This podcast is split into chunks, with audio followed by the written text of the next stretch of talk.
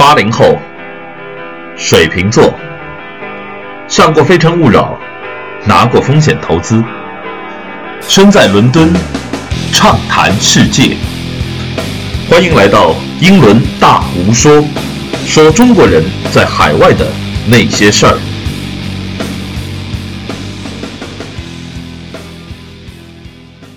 好，亲爱的各位朋友们，大家好，欢迎来到新一期的英伦大无说。哎，大吴呢又要跟您来唠唠英国的那些事儿了。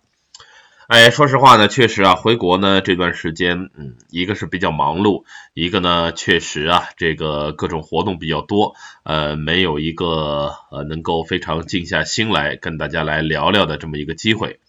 因为呢，我们做一期节目呢，说实话，嗯。也不是大家仅仅听到的这个半个小时、一个小时时间啊，呃，前期呢要做很多的一些选题工作，做一些资料啊，这个背景的一些了解啊，包括整理整个节目的逻辑结构等等啊，需要花费一些时间，呃，然后再录制剪辑，前前后后呢也需要五到六个小时的制作时间，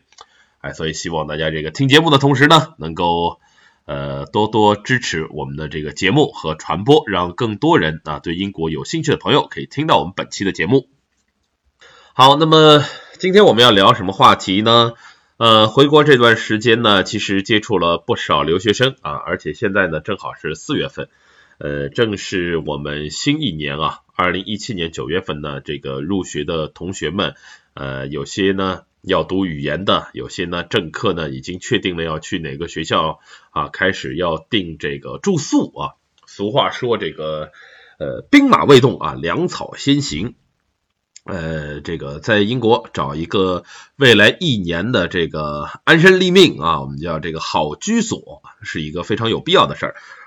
而且呢，一般来说啊，这事儿啊，宜早不宜迟，因为呢，呃，根据每个同学去的城市的不同啊，他那边的学生公寓的这个情况也不太一样，有些地方呢，呃，公寓比较紧缺的，那么订的晚呢，可能就订不到啊比较合适的住处。呃，最近呢，也是有非常多的同学来给我咨询，我之前呢，在一些留学生群里呢做过一次直播啊，讲英国这个。呃，去租房的啊一些常见的一些情况和一些租房的小技巧。那么在本期的英文大无说里面呢，啊我就把之前直播的内容，包括最近咨询大家碰到的很多常见的话题啊，来总结一下，跟大家交流一下啊英国租房的那些事儿。好，我们先来看看啊，大部分啊留学生去英国的一个情况啊。那么我们这边呢，今天主要交流的话题呢是关于第一年啊去英国留学，那么你应该选择什么样的住宿比较合适？同时呢，呃。一般在英国呢，有哪几种啊适合留学生的这个呃这个住宿的一个房型啊？包括这个这些房子都怎么租啊？各自的利弊呀、价格对比呀，包括在不同城市的啊它的一个租期呀，包括它的这个付款呐、房子的安全性啊等等。这些问题呢，我们都会聊啊，主要是针对第一年的。如果是呃已经去了很多年的老炮是吧？对当地比较了解的话呢，那你可能啊对很多事儿呢都比较清楚啊，尤其当地的一个情况啊比较了解，那么你肯定能够选到自己一个比较合适的住房。好，呃，我先说一下啊，针对我们在英国的住房啊，不论是学生啊，或者是一般我们工作人士或者其他需要住房的人群呢。那么一般会有这么几种，一种呢就是我们在外面啊所谓的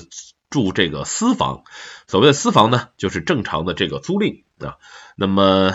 这里面呢一般有两种啊，一种叫 house 啊，一种叫 flat。呃，翻成我们中国呢，一种就是房子啊，这种房屋，那么一般呢就是说这一栋一栋的房子，还有一种呢就是公寓啊，公寓，那么公寓呢基本上就跟我们国内的这种房子一样啊，一栋楼进去有那么十几户、二十户、三十户啊，甚至上百户人家啊，这个叫公寓。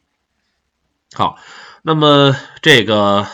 呃 house 和公寓有什么区别呢？一般来说，house 呢，呃，你居住起来呢更有一种。呃，住在国外的感觉，感觉呢，这个这个，我们一般呃刚去的学生喜欢叫他这个住个小别墅啊，其实就是当地呃这个呃人住的一个一个房子，一般呢呃有三室一厅啊、四室两厅啊都有啊，按照 house 的这个大小，啊一般后面有个花园。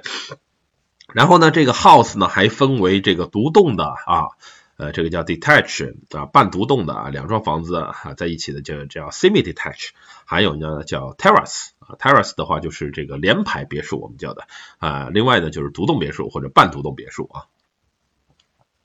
好，那么这个住 house 呢，一般对于我们留学生来说呢，你刚去的时候呢，我觉得你要去住 house 呢有点难度啊。为什么呢？因为一般来说这个 house 你一个人住不了啊，人太少，一般呢它有三个、四个甚至五个房间，那你至少啊要找到三个以上的人去租一个 house，我觉得才比较划算啊，也比较经济。嗯，要不然呢，你一个人去住的话呢，我觉得这个呃有点夸张啊，因为分摊下来的话，三四十个人住住 house 还是比较经济的。所以呢，如果你是从中国刚去，人生地不熟的话，你说我到了那儿啊，我就马上要租个 house，其实难度比较大啊。如果是你那儿有朋友啊，租了 house 或者嗯短期过渡啊，二房东啊什么一些房子呢，那可以啊先住一下。那么我建议呢，要住 house 的朋友呢，呃最好是能够。在当地啊居住一段时间啊，了解情况以后，同时呢啊找到了一些咱这个所谓的小伙伴一起，那么再去租赁啊。但是呢，这个租赁时间呢，在大部分地区啊也是需要呃直接租一年以上啊，一年到一年以上啊才有人会租给你，因为过了这个啊九月份啊这个留学生租房时间呢，如果这个房子租不出去或者中间空出来，他就很难租掉。啊，这个在伦敦以外的城市啊，大部分城市来说都是这么一个情况，所以呢，嗯，你要住的话，就基本基本都是住一年啊，这个呢，它的这个呃流动性没有那么好。呃，同时呢，我们说这个 flat，这个 flat 呢就是这个公寓啊，这个公寓呢情况呢跟这个。House 是差不多的，也是通过呃外面这个整租啊，那么它呢可能会小一些，也有一个人住的，比如一室一厅啊，那么两室一厅呢可以两个人住，大的一般 house 呃这个大的呢一般这个公寓的话就是三室一厅啊，这个属于比较大的，那么可以一到三个同学来分住啊，住这个 flat 跟 house 比呢会有一个不同，就是说呃 flat 会多一个费用叫做物业管理费。啊，这个物业管理费呢，因为你是一栋楼，它是有物业的，所以呢，你如果家里有什么坏的啊，或者什么这个电出问题了、水出问题了，这个物业都会来管，所以呢，你需要这个每个月交一个物业费。这个物业费的话呢，嗯，差不多呢都是在看这个公寓情况啊，比较呃一般的呢，可能一个月几十磅啊，贵的呢可能一个月一两百磅啊，都是有可能的。所以呢，这还是一笔不太不大不小的一笔开支。呃，住 house 同学呢没有这个呃物业费，但是呢，你家里如果坏了什么东西呢，一般都是要自己修的。如果你是租房的话呢，大件坏了，一般都是啊房东来帮你来修。当然了，也要看你这个坏是自然损坏，还是说这个是人为的一些损损坏，那么要鉴定一下，然后呢再看这个费用呢是房东出还是你自己来出啊，这是有一些不一样的。但是这两类租房呢，如果你是正规途径，我们去租一年的话呢，基本上都是要问当地的这个中介来租啊，那么就存在你要付一个中介费的问题。那么一般的中介费呢是半个月到一个月的一个房租。所以呢，呃，如果在伦敦地区的话，那那一栋的话，可能也要将近一千多镑啊，在外围的话，可能也要六七百镑啊，这样一个费用啊，这个是你需要支付的。同时呢，他会要求你要一下子能够付至少半年啊，有些是要求付一年的钱。为什么呢？因为嗯，学生啊，你是没有经济收入来源的，你也没有这个资金担保，所以的话呢，呃。他需要你一次性付款啊，以确保他这一年都能够收到房租。呃，这个倒不是英国人来说这不相信中国人，但是说这个一般英国人都是这么操作的。不管你是谁去租房，如果呢你是没有一个工资收入证明啊，不能够提供一个公司的工资收入证明的话，他都是要求你至少要半年房租起付啊，至少半年房租起付。呃，如果你有这个所谓的这个工资收入证明或者相关的英国的常住居民作为你的担保人的话呢，那么你就可以进行一个每月的这样一个分期付款，这是在英国租房的一个惯例。所以呢，说实在情况呢，呃，如果你是自己在外面，不管是租 flat 还是租 house，对于我们刚去的同学，你在国内就要订那边住宿的话呢，嗯，我觉得都不是一个特别容易的选择，因为你对当地情况不了解啊，房源情况包括。各地的 location 情况你也不了解，你对你学校位置和到那个呃租房的这个具体的位置路上的路况也不太了解的情况下，嗯，如果你去住这些房子的话呢，你的租赁方面手续会比较麻烦，而且呢一租就一年，你有可能在当地你这个觉得住不好，你还要把它处理掉，就非常麻烦，因为你处理的话，你要通过呃正规途径要转租给别人，让别人来。呃，承承租这个合同啊，这个合同你签了一年，它就是一年的，你可以走，但你必须要找到承租人。你找不到承租人的话，这个房租你还得付。当然呢，有些中国学生的话，我觉得呃不太好啊，有这种做法，就是说我这个直接跑路了，我就不要了。那如果你将来嗯不回英国了，那么没有问题啊。但是你如果在英国待的话，那你的诚信。啊，你的这个信用记录一定会出现问题，而且呢，这个公寓方或者这个房东会来追债啊，那个在英国呢是一个很不好的一个现象。呃，另外呢，这个在外面租房啊，还会碰到一些问题是什么呢？就是说呢，啊，我们说的这些公共事业费啊，也就是水费啊、电费、煤气和这个呃网络费用，还有一个叫 Council Tax 的费用啊，呃。给大家讲讲啊，水费跟我们国内一样，那么就是单独会来水，水的这个多少钱啊？英国的水呢，一般有两种情况，一种呢是按这个表啊，这个水表来的，用多少给多少；还有呢就是呃水费会有一个固定啊，比如说这个呃我付一个固定的钱，每半年或者每一年一个固定钱，那么我就畅用啊，这种也有。那你看自己是自己的用量是哪种划算？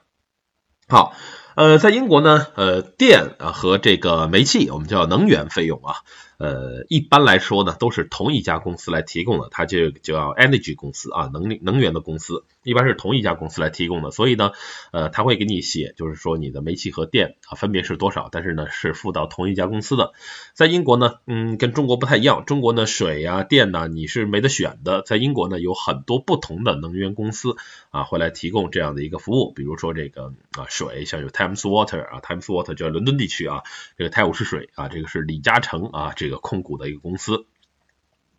同样呢，这个电和煤气呢，有像 Scottish Power 啊，苏格兰这个呃能源，有什么 E.ON 啊，什么这些啊，还有这个其他的一些公司，有七七八八，应该有呃五六家公司啊，主流的啊，可以提供这样一个能源。呃，比较有意思的是呢，你如果要换公司，因为每个公司它有不同的计费方法和不同的这个 package。啊，如果你要换公司的话呢，啊，并不需要去更换任何的硬件啊，只需要你跟上一个公司和下一个公司交接好啊，然后签一个授权书，那么呢，下家会去找上家。啊，把你这个用户转移过来，然后呢，你们家还就还正常用这个煤气。呃，我至今不太清楚，它这个管道各方面都是共享以后呢，它这个煤气啊，包括这个电到底用过来它是不是一样的啊？是不同公司给你给你输过来的，还是你其实用的这个嗯用的这个煤气和这个这个电都是都是一模一样的，只是不同公司在给你发一样。啊，就是说像加油一样，不同加油站加的油是一样的，还是说这个是各家自己炼的啊？这个我至今不是特别清楚啊，这个比较神奇啊。好，那么还有呢，就是网络啊，网络是一个比较麻烦的问题，为什么呢？因为在英国来说，呃，一般的供应商有像维珍呐、英国电信啊等等啊，包括一些移动商啊，沃达丰啊、O2 啊三公司，他们也都会做这个家庭网络的呃家庭宽带的这么一个服务。但这个服务呢，就是每个公司它的新签约时间，包括你签约以后到你安装可以用的时间呢，都是不太一样的。呃，维珍呢会快一些，那么 BT 的话呢，英国电信一般是需要大概三周到一个月的时间。这个呢是很多我们搬家的时候或者这个换房子，尤其你第一次入住，你到英国会碰到非常麻烦的问题。嗯，就有可能你这个。那房子啊，它之前没网络，或者有网络，但是你要换公司，或者呢，之前的那个合同它到了以后呢，户主把它转移掉了，那你这儿等于还是没有这个网络，你要重新去申请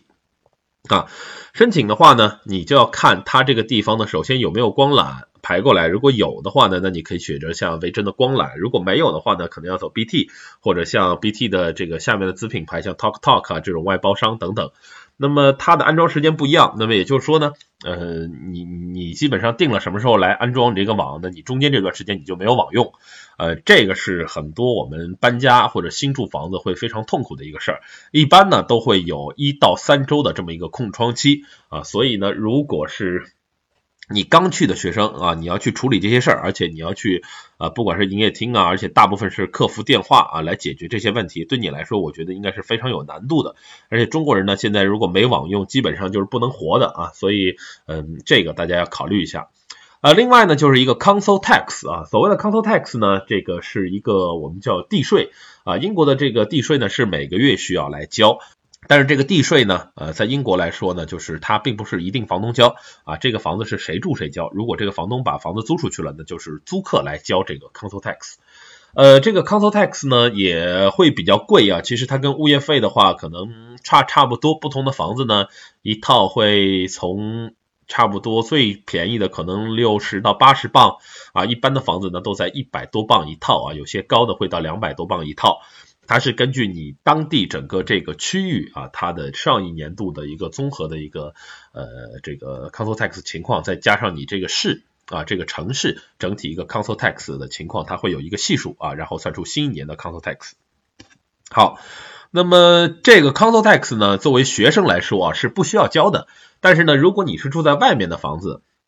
啊，那么你需要去办一个手续，也就是你需要去学校开一张证明啊，开一张这个学生啊 council tax 的豁免证明。那么这个证明开好以后呢，你再要寄给当地的这个 council 啊，邮邮寄的方式寄给当地 council，让他呢来给你这个豁免啊。也就是说呢，这个东西虽然你不要交，但是呢你需要做一系列的手续。呃，这些所有我说的呢，都是在英国这个最 common 的啊最。最常见的，你在外面租一个房子，只要你换了一个新房子，你都会要碰到的这么一个一些情况啊。所以的话呢，嗯，我觉得啊，就是对于我们在那边住的人，一般来说，这个你你你你搬家或者你怎么样，你肯定要碰到这种情况，没办法要去处理，这就是在英国生活的一个必备技能。但是呢，作为刚去的学生呢，如果让你去处理这些东西呢，其实嗯会比较麻烦。一个是你刚住进去，人生地不熟啊，什么设施等于都没有。然后呢，你在语言也不是很好的情况下，对当地啊，包括学校内的这个各个部门呢，包括包括这个政府部门都不太了解的情况下呢，要让你去完成以上这些任务呢，是有一定困难程度，而且呢，多少会耽误你的正常生活的。所以呢，对刚去啊，刚去第一年的朋友呢，我其实不是特别建议大家住在外面啊。如果是第二年以后呢，你去住在外面的话，我觉得会比较合适一些啊，因为。各方面的费用啊，什么都会低一些，而且如果你毕业了，你不是学生的话呢，你也不能去住一些所谓的学生公寓。所以呢，嗯，这是私房啊，私房这一部分的情况。那么接下来呢，啊，我会来讲讲这个学生公寓的情况。那么学生公寓呢，它还会分两种，一种是学校里面的学生公寓，一种呢是学校外的学生公寓啊，这个还是有一些区别的。好，我们下面来说说这个所谓的这个校内校外的学生公寓有什么区别。呃，在这里呢，要跟大家说一个问题啊，就是说很多学生啊都会问我，这个老师，我是不是住在学校里比较好一些？呃，住在外面是不是不太好？然后呢，这个是不是学校里面的公寓就离学校比较近啊？是不是在学校围墙里面啊？这个我走路上课只要两分钟等等这些问题。那么在说这个问题之前呢，我要阐明一个事儿啊，就是说，首先呢。英国的大学和国内的大学它会很不一样啊！我之前呢在说大学的时候啊，已经反复说过了。大部分英国的大学呢是没有围墙的啊，应该说百分之九十五以上的英国大学是没有围墙的。同时呢，百分之啊六十以上的英国大学是没有校园的啊，所以呢，它就不存在啊这个学校的学生公寓在学校里面啊这个话题。那么。学所谓的学校里面的这个学校的公寓，那么会有这么几种，一种呢，确实有些学校呢啊会有一些自己的这个专属的学生公寓，就在这个校校区的范围之内啊，还有一种呢，就是说这个学校的这个学生公寓，它并不一定是在学校这个范围内，有可能隔得很远啊，近的比如隔说隔三五条街，远的可能隔五站十站地铁都有可能。呃，为什么呢？因为呢，在英国啊，它的这个各个房子啊，各个这个都是私有化的，它并不是，而且而且大部分这个英国学校都比较老啊，它的老校区是吧？那么这个房子批给你了啊，你是你学校隔壁房子就是别人的啊，它并不存在我说这个划一个新区，这个土地给你造，然后全是大学啊，在郊区的一些学校有，但是呢，大部分的这个英国学校呢都是从这个嗯，它原来这块这块地方来发展，它并没有特别特别大的一个校园的空间。所以呢，呃，学校的这个所谓的学校学生公寓呢，可能是学校在运营的，或者是还有一种呢，就是学校外包的啊，它包给某个公寓的运营商，然后来运营，但只是呢挂在学校里作为一个销售，也就是大部分呢只能是我这个学校的学生来订啊，是有这个可能。那么外面的学生公寓呢，就更市场化一些。所谓的外面学生公寓啊，它不一定离学校远，有些呢可能比学校的这个公寓离学校更近，因为他们呢只要是拿到一栋这个楼，那么他把它开发成一个学生公寓的这样一个款式啊，那么就可以去给学生住了。而且呢，有些这个我们所谓外面的学生公寓呢，也会放在学校的网站上啊，作为一个代卖。啊，但是呢，学校一般呢，这个英国我们说这个学校也是教育产业化啊。一般学校如果是代卖外面的学生公寓的话呢，它普遍啊会比嗯你直接通过一些订房平台或者这个公寓平台去订的话呢，会要贵一些。学校呢是需要收取一笔这个多的一个价差的啊啊，所以呢，大家可以对学校有一个比较清醒的认识，是吧？学校也是无利不起早的主啊。那么 外面的学生公寓呢更市场化一些，因为它呢要面临的是不一定是我这一个学校的学生订啊，我只要是这个学生公寓，你只要是学生啊，各个学学校的学生都能订。比如像伦敦啊、曼城这种学校比较多的，不止一家的，那么呢有可能好几个不同学校的学生住在这个同一个公寓里面都可以啊，不同的年级都是有可能的。那么呢它的设施呢，包括它的这个整个格局规划呢会更。多样化、更市场化、选择性更多一些，包括它在预定时候啊，你可以选择啊不同的房型啊，包括有些可以说我建议希望是什么样的室友啊，我想住几层啊，这些选择性会比较多，因为呢，不同的外面的学生公寓之间呢，也会有一个比较大的竞争在里面，所以呢，它啊提供的更多样化的一个市场化服务，同样呢，在这个房型包括住宿条件的选择上啊，不同的开发商。啊，他开发的学生公寓呢，也有也有从经济型的到这个中等型的，到这个非常啊非常舒适、非常豪华的这个都会有。那么相对学校的学生公寓来说，因为嗯还有一个原因就是说学校的学生公寓比较有限，那学学校的这个学生公寓呢，呃它并不是学校的主要的一个事儿啊，主要是教学校主要的任务是这个教课啊，并不是提供公寓。所以呢，它的数量会比较有限，学校也没有能力去拿那么多房子改建学生公寓，而且学校学校本身也不是开发商啊，它并不那么专业，所以呢，造成啊英国大差不多百分之七八十的学校啊，它的学生公寓是不够的啊，学校自有的学生公寓是大大呃落后于它学生总量的，也就是说，大部分的学生可能百分之六十以上学生，他你想住学生公寓你也订不到，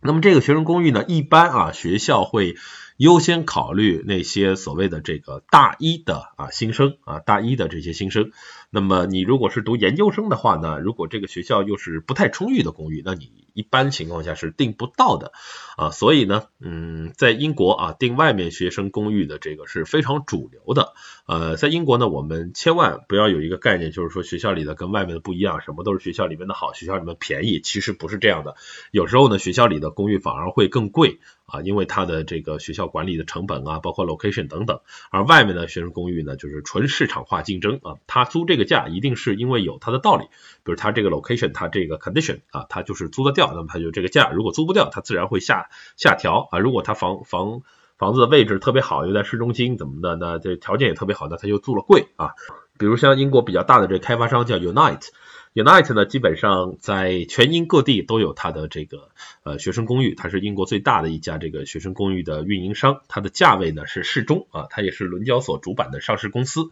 啊，另外呢，嗯，还有像 Vita 啊，Vita 是一三年以后开始有的这么一个这个以房地产开发啊呃为主这个公司来转做学生公寓。那么他们呢，基本上的这个房型都是比较好的 location 啊，市中心最好的 location，学校边上的。然后呢，房型啊也是非常棒啊，都是以这种 studio 为主的啊，一人间的 studio 为主。然后呃，价格当然也是在同类公寓里面最贵的啊。但是他们提供的服务啊，各方面啊都会比较好，比如二十四小时的门禁啊，比如说这个送你床上用品啊等等啊，呃这些就是比较人性化的服务，包括安保措施啊等等都会做的比较好，还有免费的健身房等等。所以呢，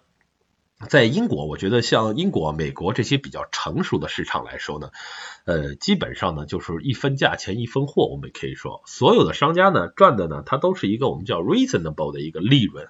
啊 reasonable 的 benefit，也就是呢，我这个东西有多好，那么我就自然就是一个比较好的这个价格。那么我这个东西如果差一点呢，就是比较低的一个价格啊。它不存在太多的像国内这种，比如说我花了钱啊，也没买到好东西，是吧？这个然后我贪便宜，我说不定还能撞上比较好的东西啊。这种情况呢，在成熟的市场不太多，所以呢，这个大家面临这种眼花缭乱的学生公寓选择的时候啊，各种各样的，我觉得呢，嗯，跟选学校啊，我之前说过的一样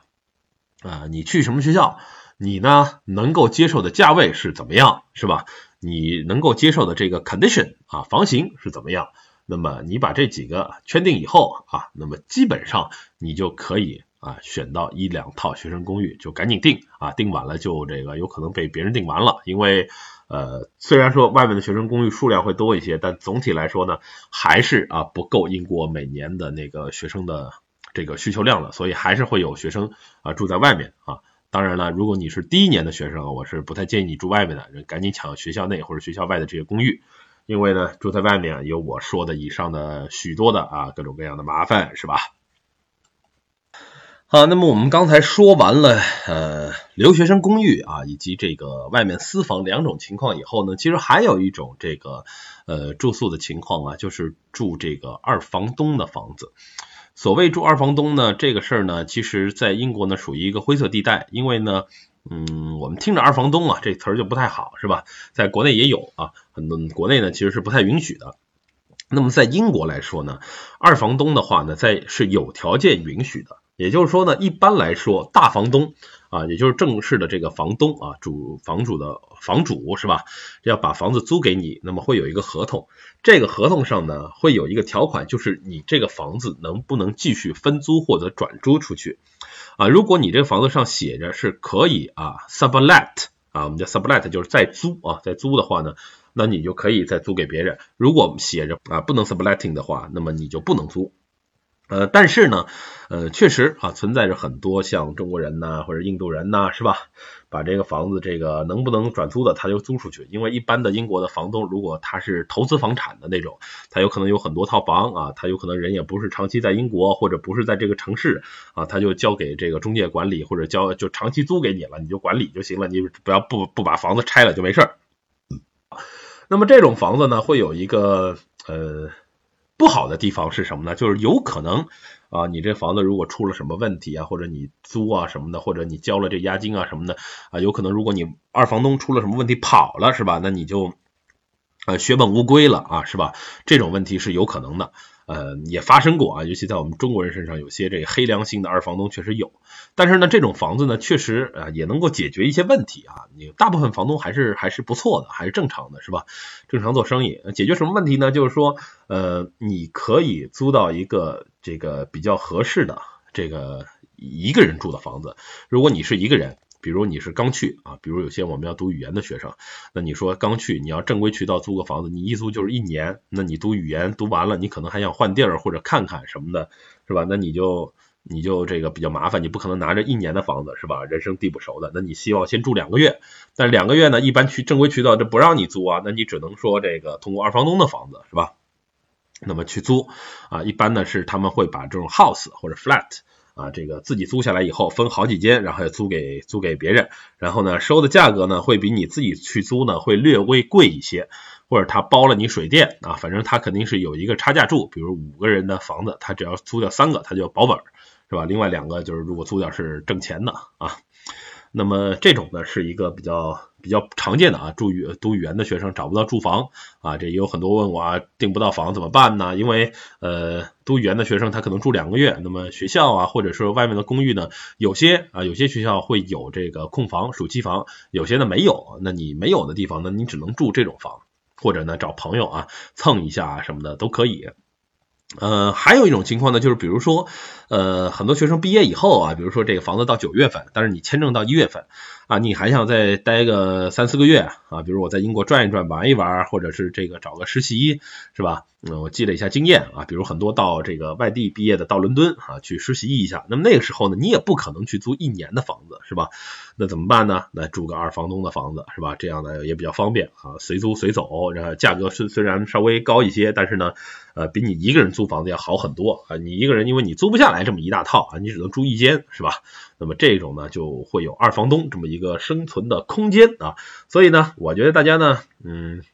虽然二房二房东啊，虽然二房东他是一个这个灰色地带啊，但是呃，大家也可以这个呃，根据你自己情况啊来来做这个呃一个选择啊，有时候呢也是你一个过渡的啊比较好的一个呃一个方法是吧？那么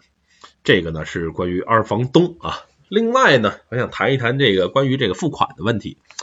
呃，之前呢，我有我刚刚有说过啊，一般你如果留学生没有担保啊，这个没有工资收入等等的话呢，啊，你都需要支付一年或者半年的房租最少。呃，有些留学生呢，呃，中国留学生比较土豪啊，一般这个啊付也就付了，是吧？尤其住学生公寓啊什么的。呃，外国学生呢，经常就是会这个啊省吃俭用嘛，他们这家里不给他们钱，是吧？呃，已经成人了，自己赚，所以呢，有些人勤学，有些人就勤工俭学。那么呢，他就希望能够一个月一个月付。这个时候呢，他呢会去。呃，做一个，如果他是英国人，或者是呃英国当地有朋友亲戚男友居的什么的，那么他可以找一个担保人。如果没有的话呢，他会去买一个服务啊，呃，比如一个叫 Housing Hand 啊，这个我们比较推荐啊，Housing Hand 这个服务。那么这个服务呢，相当于一个，它叫是叫这个。呃，叫 guarantor 啊，student accommodation 的 guarantor，也就是呢担保人服务啊，其实相当于一个保险。也就是说呢，你如果买了这个保险，是吧？买了这个担保人，万一啊，你这房子比如租了六个月哈，你不想租了啊，那么你跑路了，是吧？你也没找到人承租，你就跑路了。那么呢，这个保险这个 guarantor，他会来替你付余下的钱。那么呢，他就跟车险啊什么一样，就看这个他有一个就是我们说跑路比例啊。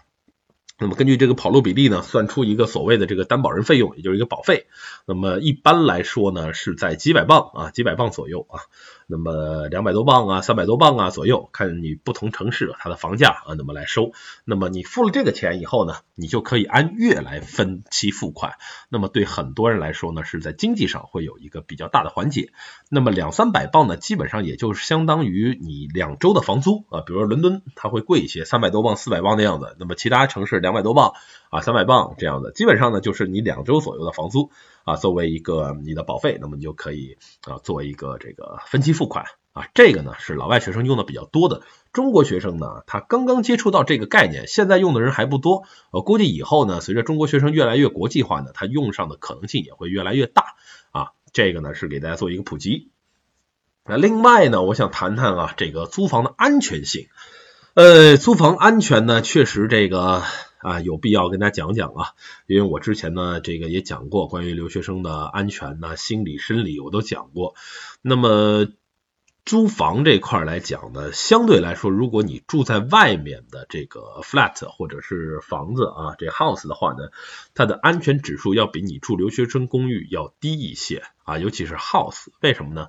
嗯，首先英国呢，它也分区啊，每个城市也分这个好区啊或者差区，是吧？就比如说犯罪分子聚集多一点的区域啊，就差一些啊什么的，是吧？富人住的区就好一些，这跟美国一样。那么如果你不小心住了一个比较便宜的差区，是吧？比较节省啊，一般差区便宜嘛，又租了一个 house 啊，最便宜的，那么呢，你有可能呢会遭遇一些所谓的入室抢劫、入室盗窃这种事儿。这种事儿呢。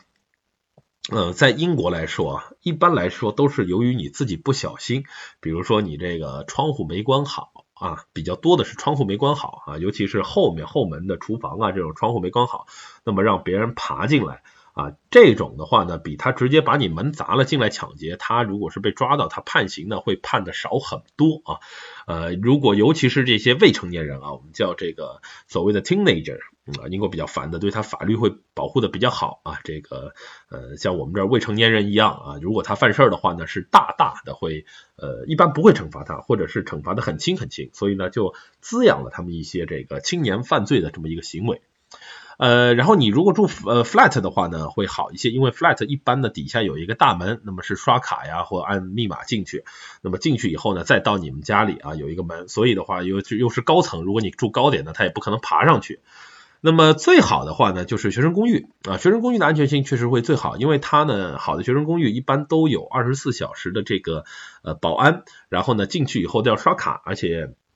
从第一道大门进去啊，再到你这个所谓的你这个单元啊，里面好几个单元，一般一个单元进去住四户或者六户同学，那么你这个单元进去还要刷一个单元的大门，再进去再到你自己的房间再刷一一道卡，那么一般呢是刷三次卡进去啊，所以呢这个安全系数会比较好，而且好的学生公寓呢都是安装着这个非常啊一整套的这样一个监控啊系统，而且有这个安保人员二十四小时值班值班。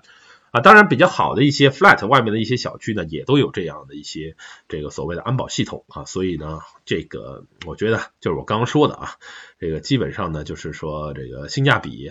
呃，这个东西呢，基本上在英国来说就是贵的啊，肯定好，肯定有它好的地方；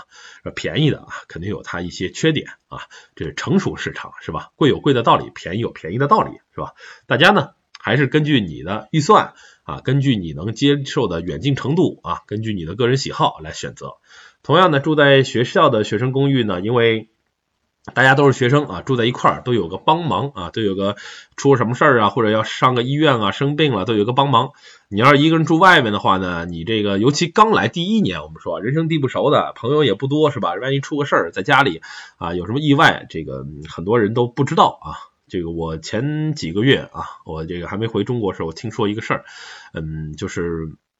我有一个利物浦的一个朋友啊，一个学生，然后呢，他跟我说他们一块来的一个学生在布拉德福德啊，当时就是这个，他问我说这个很紧急，那天晚上说我这个同学好像快不行了啊，已经好几天就是没他消息，现在好像被警察发现啊，他在。公寓里好像是心心脏得了什么病啊，心心脏衰竭还是什么的，然后现在好像这个已经快植物人了，不行了，但是没人知道之前，因为他一个人住啊，所以的话那个已经通知他们家长了，现在这个医院已经发了病危通知了，已经在维持他能不能见最后一面了。我现在我真不知道这学生后来是什么情况，但是当时我听到这个的，我也是。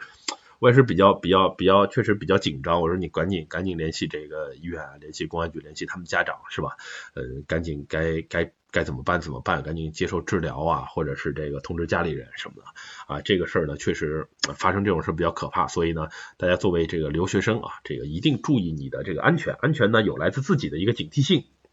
啊，同时呢，也有来自一些这个不可避免的意外的，你尽量啊，我们说中国人在外面呢群居啊，尤其第一年是吧？刚去的时候群居为主，这样呢，不管出什么事儿有一个伴，然后呢，这个有几个好的同学，大家留把这个家里的电话都留一下啊，那么如果有个紧急事儿，可以联系到你们家里人。嗯，接下来呢，我想说一个话题啊，就是说这个嗯所谓的啊这个我们说的重点的学生公寓啊，它的这个呃房型的分布啊，那么呃跟咱中国的这个学生公寓可能不太一样啊，但是中国学生公寓跟我那时候上学年代可能也有很大改进。我们当年在大学里那时候就十个人一间宿舍，后来变成这个条件改善六个人一间宿舍，现在呢可能也是大部分是四个人一间宿舍啊，好的也有两个人一间宿舍，我知道。呃，在英国呢，这个学生宿舍来说，大学的学生宿舍大部分都是单间儿，都是自己一个人。那么呢，我们叫这个比较常见的房型就是 in suite，in suite 呢就是一个这个所谓的这个像呃宾馆的这个这个这个标准间儿差不多啊。那么嗯，有一间房间，有床，然后呢有写字台是吧？然后有一些这个生活必备设施，有些好的还有个沙发。那么呢，里面有一个自带的洗手间。啊，这个叫 insuite 标间，然后呢，呃，一个单元里面大概有四户或六户，然后呢，共用一个厨房 common room，啊，就是可以做饭啊，可以这个呃这个搞一些聚餐呐活动啊，一般 common room 呢有二三十平这么大啊，这个是最主流的 insuite 的房间。那么根据这个房型，包括不同开发商的情况，它还有这个单人床或者这个大的双人床等等啊，这个包括里面的空间大小等等啊，都会不太一样。还有一种房型呢，叫这个 studio 啊，studio 的话呢，这个所谓的 studio 呢，它就是比这个 in suite 的房子呢更升级一步啊，呃，它这厨房也是在内部的啊。它就是说呢，你的这个啊，这里面也是一个隔间啊，就是说一个是洗手间是单独分开的啊，剩下来的话呢，它的这个啊洗手池啊，包括你的这个厨房啊，你的床啊，你的这个餐桌等等，它都在一个房间里面啊，都在一个房间里面。然后是一个开放式的厨房加上一个呃卧室这么一个组合。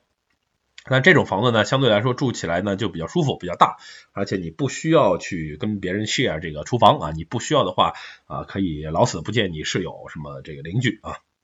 那么这种情况下呢，我觉得这个呃住的会比较舒服，当然价格也会比较高啊。但是注意啊，就是说因为英国的这个油烟机它的吸力不是特别大啊，所以呢。嗯，这种住房的话呢，尽量不要做什么油烟太大的这种食物，尤其咱中餐是吧？一炒起来这个呃油烟比较厉害。那么英国的吸油烟机呢，一般没有中国功率那么大，它没老板是吧？也没这个方太啊。呃，一般的油烟机呢就就吸不动啊。呃，它就象征性的，英国人这个做饭没什么烟嘛。呃，因为这种房子呢，你这床跟这厨房很近，所以如果有什么烟的话呢，这个容易把家里啊，这个床上用品啊，都什么弄的都是一股油烟味儿啊。这是 studio 啊，呃，两种不同房型，那么这个比较主流。在这个基础上呢，还有一些什么 double room 的 studio，double room 的什么什么 insuit 啊等等啊，这个或者是最惨的有那种两人一间的这种房子啊，两人一间的宿舍。但英国好像很少，澳洲好像有这种房子啊。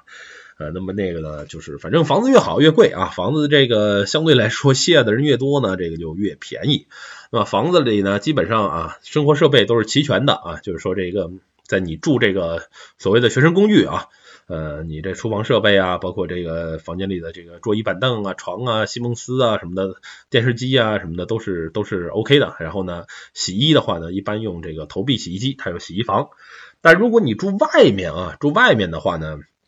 我们叫租私房，它就有两种啊，一种叫 furnished，一种叫 unfurnished。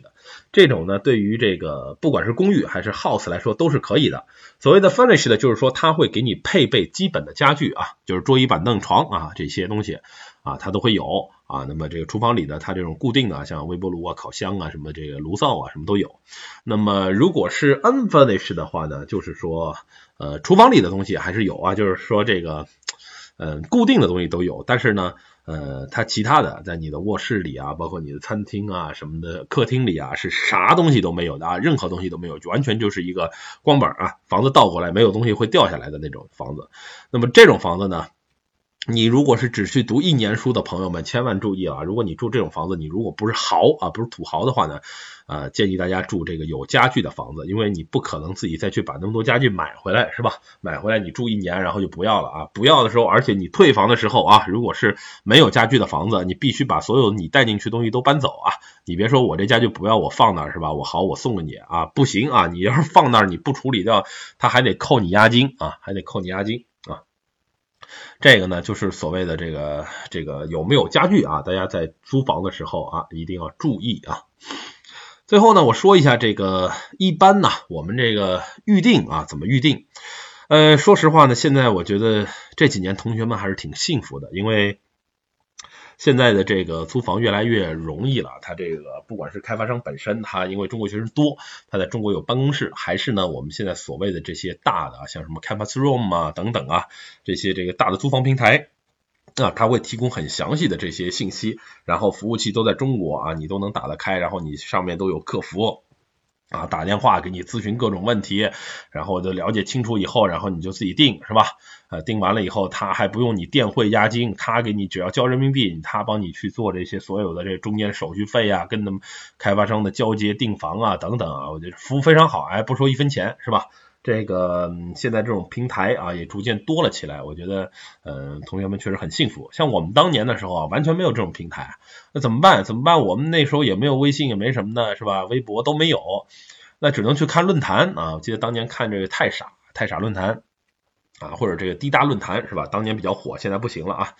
这个当年比较火，我们就看啊。比如我在谢菲尔德，我当时定的是 IQ 啊，我怎么知道呢？我完全不知道啊，我就去这论坛看大家推荐啊，看学长学姐怎么推荐的。然后呢，这个谷歌打不开怎么办呢？就只能啊看人上面的截图啊，这学长学姐比较好啊，会截图啊，告诉你在大概什么位置啊，走多少路啊，然后就通过这些零零散散的信息啊，我们去把它拼成一幅啊完整的一个认知图，然后再决定我定哪儿，再看预算啊。定的话呢就比较麻烦，是什么呢？你得去这个学这个这公寓的网站定，但这个公寓网站呢，因为是服务器都在国外啊，很有时候呢会打不开在国内，然后呢有时候巨慢啊，打开一个页面五分钟什么的。然后你就要去跟他 book，book 完了以后啊，然后再写邮件确认啊，你确定这些东西一定定好了，定好以后呢，然后你再啊电汇一个押金过去啊，电汇一个押金到那儿，然后呢确认他收到了，再给他写邮件啊，你是不是有什么收到我钱啊？我什么时候给你汇了一个钱啊？哒哒哒哒哒哒啊一堆，那么操作来回那么一个多礼拜、两个礼拜啊，确定把这事儿定好了，给你发了一个 confirmation 邮件。啊，那么这搞定，搞定以后呢，去了当天啊，或者是这个提前这一个月再把这个钱汇过去啊，或者带着什么汇票啊去这个呃住宿那地儿啊，这是我们当年啊这个土办法。现在呢有这些这个订房平台啊，或者直接从公寓来预定呢，确实方便了太多太多了。但就这样，我觉得我们很多同学啊还是不太不太知趣儿啊，我说的不好听就是不太知趣儿。哎呦，逮逮着你这问半天，而且呢，自己呢啥事儿不会干啊，然后就给你问问问问问，问完以后呢，这个问那个问是吧？然后这个现在这平台嘛，也都贴钱啊，也都这融资不要命是吧？送这个送那个，还返现的接机啊，我们当年都没这些好事儿啊，这日子也照样过。我觉得这个呢，我我我我作为一个留留学前辈，我必须得说，我们现在的留学生同学呃是很幸福的。你们的所有的出国前的这些服务设施，包括出国后到当地的这个服务设施，只要你有钱啊，现在都比当年要好很多了。但是呢，说实话啊，现在留学生的这个解决问题的能力啊，要比我们当年甚至我的前辈们啊，二十年前的那些老前辈们要差很多啊，什么都不会做。有些呢，上硕士一年出去啊，读完回来。这不基本啥没啥啥不知道啊，啥没干，然后这个什么都有人帮你这个服务都干了是吧？自己就是真正经历啊，在国外解决问题的这种机会呢少了很多啊，少了很多。那么导致他留学的这个对能力啊，对海外生活这个我们叫生存的这个适应啊，这个体体体验是吧？哈，这个方面呢也降低了很多。啊，这是我得我得稍微吐槽一下的，所以我觉得呢，我们现在的这个年轻朋友啊，你在用好这些方便工具的同时，我觉得呢，你还是要有一个比较认真的态度啊，自己的事儿自己要去上上心，要去多了解一下。啊，就跟你办签证，自己最好也看一下他的这个 guidance，心里有个数，是吧？你办这个所谓的学校申请，你自己去学校网站上看一下啊，不要做甩手掌柜。你碰到一个比较好的、比较负责的中介呢，没问题。你如果碰到一些不太负责的中介的话呢，啊，尤其不太负责老师的时候呢，那你自己还是会吃亏的。所以我希望大家呢，做到这个心里有数啊，心里有数，然后呢，这个有理有节，是吧？呃，把这个留学这个事儿啊。呃，镀金本身之外呢，还把它当做一种是自己的一个在海外的修行、解决问题、提升能力的这么一个过程和经验。那么呢，你的留学生活会更丰富，你回国之后啊，你的能力提升会更强大一些。好，以上呢就是我聊的啊，这个针对我们留学生出去第一年啊，第一年时候呢租房啊，包括房型选择啊，包括会碰到一些这个基本问题的一个一期节目的整理啊，也是根据最近我在国内呢很多同学啊找我来聊的这些。这个咨询的各种问题的一个汇总。那么最近呢，其实在国内呢还是挺不亦乐乎的啊，因为我这块做教育啊会比较多一些，所以呢回国以后啊有很多朋友啊，包括一些比我大一些的这个家长们。都会来问这个小孩的这个这个这个教育问题啊，尤其是这个低龄的一些教育啊，大学的也会有，都会有。那么呢，也比较有意思啊，也通过他们的这个嘴里呢，我了解了很多现在啊国内的这个这个中小学的一些基础教育的一些情况。那么跟我们当年二十年前呢，又有很多的不同啊。那么我之后啊，希望那个有时间我抽一期节目专门来讲讲啊，中国和英国两个国家这个在低龄教育啊，在中小学教育上的一些这个差异啊和不同，然后呢，帮助更多的朋友啊正确的认识两国不同的这个教育方法。我觉得呢，两个国家的教育呢都有它各自的侧侧重点。啊，呃，所以呢，我觉得有利有弊啊，都有利有弊。那么到底选择，比如出国留学，还是在这个国内读完这个基础课程呢？完全是取决于您自己的情况啊，和您的这个判断和您的经济能力，